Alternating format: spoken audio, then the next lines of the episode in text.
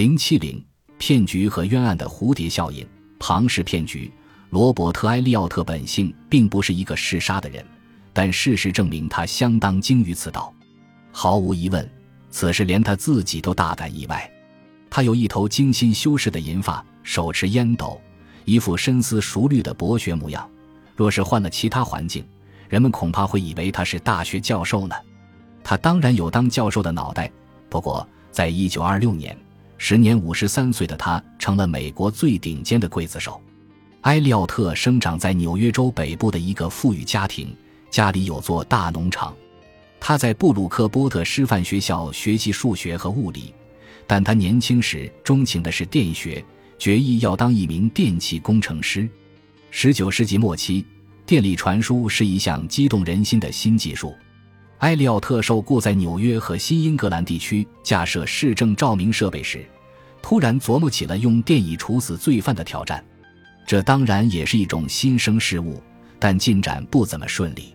表面上看，电刑是一种人道的快速处死犯人的方法，但在实践中它并不优雅，也不够直截了当。如果电压太低，适用时间不够长，犯人一般只是晕过去，却死不了，会成为一具虚弱的、喘息着的躯体。如果施加更强烈的电流，结果又往往过分让人不快，血管有时候会爆开。有一回特别可怕，犯人的眼球炸裂了。至少有一次，受刑人是活活被烤死的。烤肉的味道让人无法忍受。一位在场者回忆说：“很显然，电刑处死是一门科学。如果想让它执行有效、相对人道，必须进行严肃、专业的管理。这就是罗伯特·埃利奥特的切入点。受纽约州征召，埃利奥特成了行刑顾问。”他阅读了到目前为止所有失败、痛苦的处刑资料，他意识到成功行刑的奥妙是，在整个过程中不断谨慎地调整电力，就像麻醉师为手术病人控制麻醉剂那样。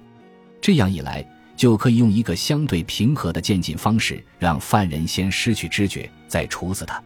一九二六年一月，他执行了两次电刑，证明了自己精通此道。很快。东部各州都开始聘请他，这并不是说埃利奥特在杀人过程中发现了满足感，而是说他多多少少算是掌握了一种温柔地处决犯人的能力。到1927年，他的处决速度大约是每个月三人，每次150美元，是纽约及新英格兰地区唯一的官方刽子手。由于缺乏专业设备，埃利奥特只好自己动手。每名犯人在被执行死刑时都会戴上一顶头盔，是他从体育用品商店买来的皮革橄榄球头盔改装的。以下画面想起来很惊悚，但也很准确。萨科和万泽蒂在迎接死亡时，打扮得像个橄榄球运动员。尽管有许多文艺工作者抗议萨科和万泽蒂遭到了不公正的审判，对他们的不公命运由衷表示哀叹。但证据表明，大多数美国人认为这两人很可能有罪，剩下的人则根本不在乎。据作家弗朗西斯·拉塞尔的说法，到1926年，大部分人都记不清萨克和万泽蒂到底是活着还是已经被处死了。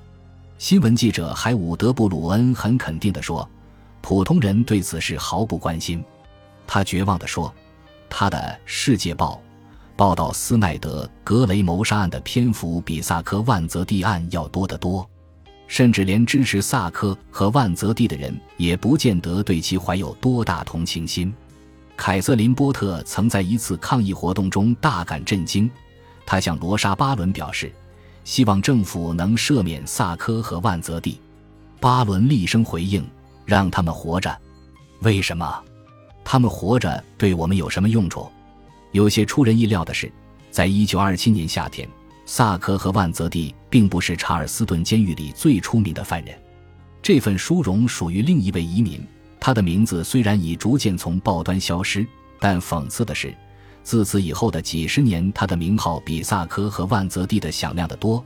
这人就是查尔斯·庞兹。八年前，他设计了一种骗局，说是可让人迅速致富，吸引了全世界的关注。这类骗局也继承了他的名字。庞兹是个矮小精悍的家伙，身高不到一点五二米。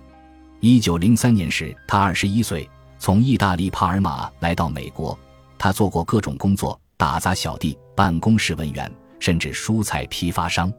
但1919年，他住在波士顿时，想出了一种本身完全合法的方案，即用国际邮政票据套利赚钱。这些票据的作用本来是为了帮助个人或企业收发海外邮件和包裹。这套制度的目的是要促进各国之间的小规模交流。庞兹意识到，他可以在欧洲货币贬值期间购买邮政票据，然后在币值坚挺的美国将之兑现。每投资一美元，他最多能赚到三点五美元。一九一九年秋天，庞兹推出了自己的项目。他向投资者许诺九十天的投资回报率可达百分之五十。到第二年春天，也就是帕门特和贝拉德里在南布伦特里被枪杀，萨科和万泽蒂在布罗克顿被捕的同一时期，热切的客户简直要把庞兹淹没。在庞兹位于波士顿北端的办事处外面，每天都聚集着好几千人，想把钱塞给他管理。这些钱大多是客户一辈子的积蓄。因为流入的钱太多，庞兹无法迅速将之存入银行，他把钱塞进鞋盒和抽屉。第二年四月，他到手了十二万美元；五月时有四十四万美元，六月时则有二百五十万美元，七月更是达到了六百万美元，大部分都是小面额的钞票。庞兹这套体系存在的问题是，单张的邮政票据只值很少的钱，一般仅为五美分，因此。为获得合理的回报，必须交换海量的票据。庞子连试都没去试过，用新投资者的钱去偿还初期投资者的利息要简单的多。只要资金不断流入，这套方案就运转良好。但就算你不是金融天才，也看得出一切不可能无限持续。可惜庞兹自己却真心相信。他在新英格兰各地开设了更多办事处，吸收更多资金。还发起了一轮雄心勃勃的扩张和多元化项目。在倒台的时候，他正跟人谈判购买轮船航线、银行和连锁电影院。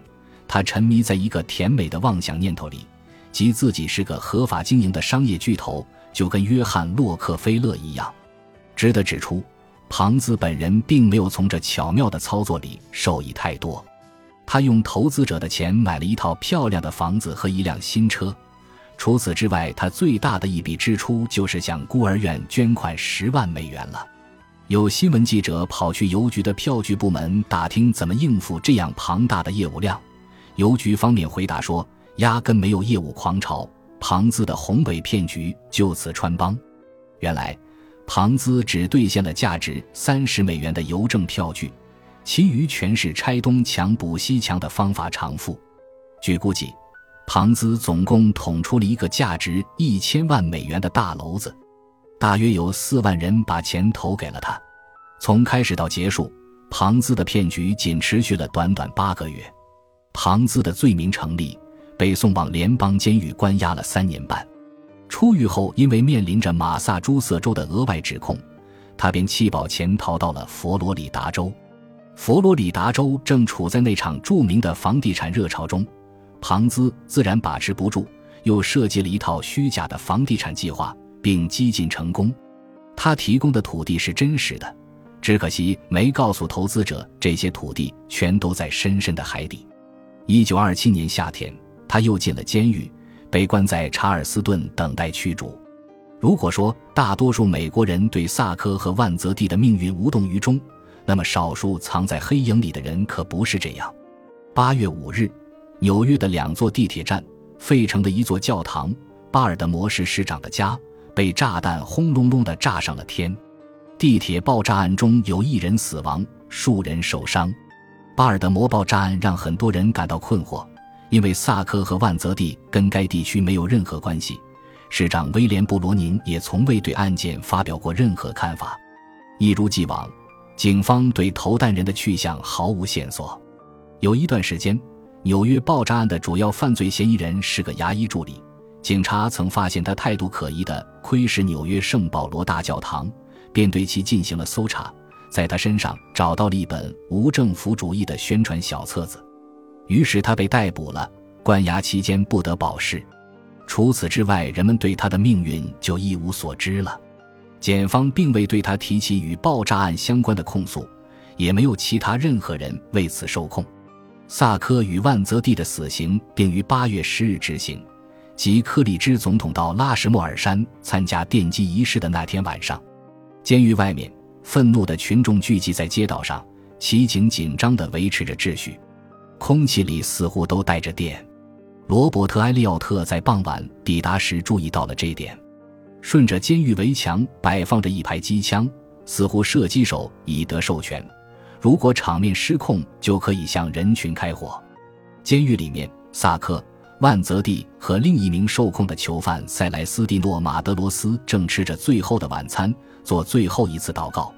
马德罗斯受刑与萨克万泽蒂案完全无关，他参与了多桩犯罪。现在是因为在另一桩抢劫案中杀死了一名银行职员，要被处死。本集播放完毕，感谢您的收听，喜欢请订阅加关注，主页有更多精彩内容。